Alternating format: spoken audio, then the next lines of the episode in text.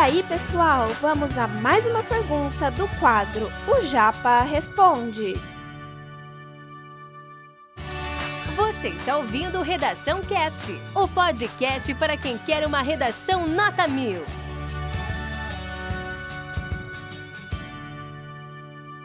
O que, que no final das contas é um texto estratégico, galera? O texto estratégico, pessoal, é aquele texto que possui uma previsibilidade. Vocês podem até estar tá se perguntando, professor, mas um texto bom não tem que ser um texto criativo, inovador, diferenciado?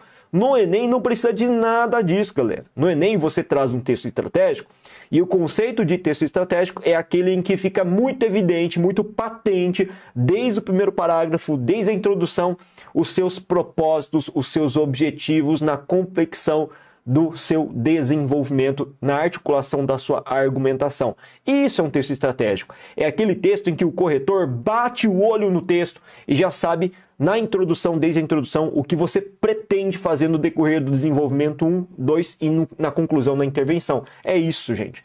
E a gente tem que tomar um cuidado muito especial quando a gente elabora um texto estratégico ou repensa um texto estratégico, no seguinte aspecto também, tá? A gente tem que recrutar um número regular de parágrafos, ok? E a minha recomendação, quando se fala na banca Enem exclusivamente, é você trabalhar com quatro parágrafos nesse processo de construção textual. Professor, mas por que não três? Professor, por que não cinco? Primeiro, cinco. Cinco você não consegue porque você tem 30 linhas num espaço delimitado por uma folha que é 75% do tamanho, equivale a 75% do tamanho de uma folha A4. Gente, é muito pouco espaço para confeccionar uma redação realmente. E elaborar cerca de cinco parágrafos é muito arriscado por conta disso. Ah, mas eu não posso elaborar um texto com cinco parágrafos em que eu trabalho um pouco menos argumentos. Se você fizer isso, o seu texto vai ficar menos denso, menos estratégico e não vai convencer alguém de alguma coisa.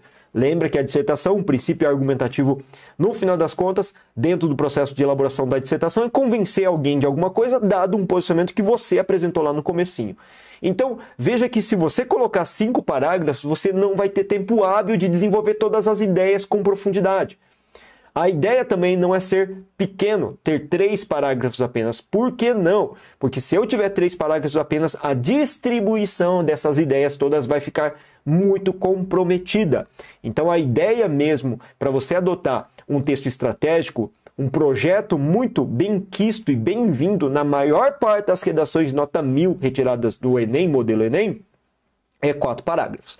Qual a ideia que vocês podem trabalhar bem nessa estratégia que eu estou predispondo para vocês aqui, tá?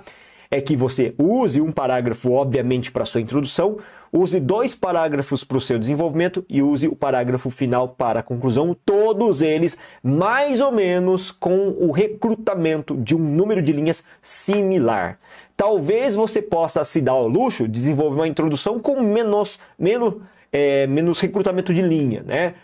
Você poderia pensar dessa forma, mas notadamente a gente percebe que as redações nota 1000 apresentam quase que o mesmo número de linhas sendo recrutadas. Então, se você vai selecionar essa divisão que eu estou propondo para vocês de quatro parágrafos, claro que existem inúmeras outras formas de dispor o texto, mas quatro parágrafos nesse caso, você tem que garantir que haja uma média de sete linhas aí por cada parágrafo, ok? Você pode exceder um pouquinho em um outro, mas em média, sete linhas, beleza? Mais ou menos esse padrão que a gente acaba adotando. Eu, particularmente, acabo construindo uma introdução um pouco menor para garantir que haja uma disponibilização de linhas maior em um outro momento, que é o desenvolvimento e a conclusão. Mas aí é a minha característica pessoal, beleza? Outro ponto importante: essa estratégia que a gente vai trabalhar aqui é uma, uma, uma estratégia que se pauta em uma dinâmica de causa e consequência, ok? Coloque na cabecinha, causa e consequência. Pô, professor, mas como que eu faço isso na relação de causa e consequência? Será que realmente sempre vai caber uma relação de causa e consequência de um problema? Para isso, eu trago o próximo slide para realmente rebater qualquer tipo de dúvida que possa haver sobre esse questionamento estrutural e estratégico da redação modelo Enem que estou propondo aqui hoje. Galera, Todo tema de redação Enem trabalha sempre com os chamados eixos temáticos. Professor, o que são eixos temáticos? Eixos temáticos dizem respeito a grupos macroscópicos de assuntos que existem na realidade brasileira. E esses grupos, esses assuntos, né, agrupados nesses grupos aí, eles trabalham com um teor de interesse social, de um problema social evidenciado na sociedade na atual conjuntura. Então, por exemplo, um macro grupo que a gente tem, que é um eixo temático, é a saúde. O outro macro grupo é esporte e bem-estar social. Um outro grupo é a questão da inclusão social, educação e assim por diante. Então são macro grupos. E todas as vezes que eu tenho um tema de redação Enem, ele sempre vai jogar você um problema que gera um questionamento dentro dessa estimativa dos eixos temáticos. Vamos lembrar? Se a gente pegar 2015, nós tivemos a questão que envolvia a persistência da violência contra a mulher na sociedade brasileira. Eu tenho o quê? Então, um tema que gera um problema, uma dificuldade de superação de um, superar um problema.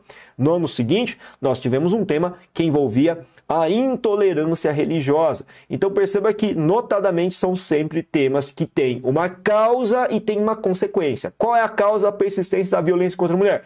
Qual é a causa da intolerância religiosa? Tema de 2020. Qual é a causa, causa dos estigmas associados às doenças mentais?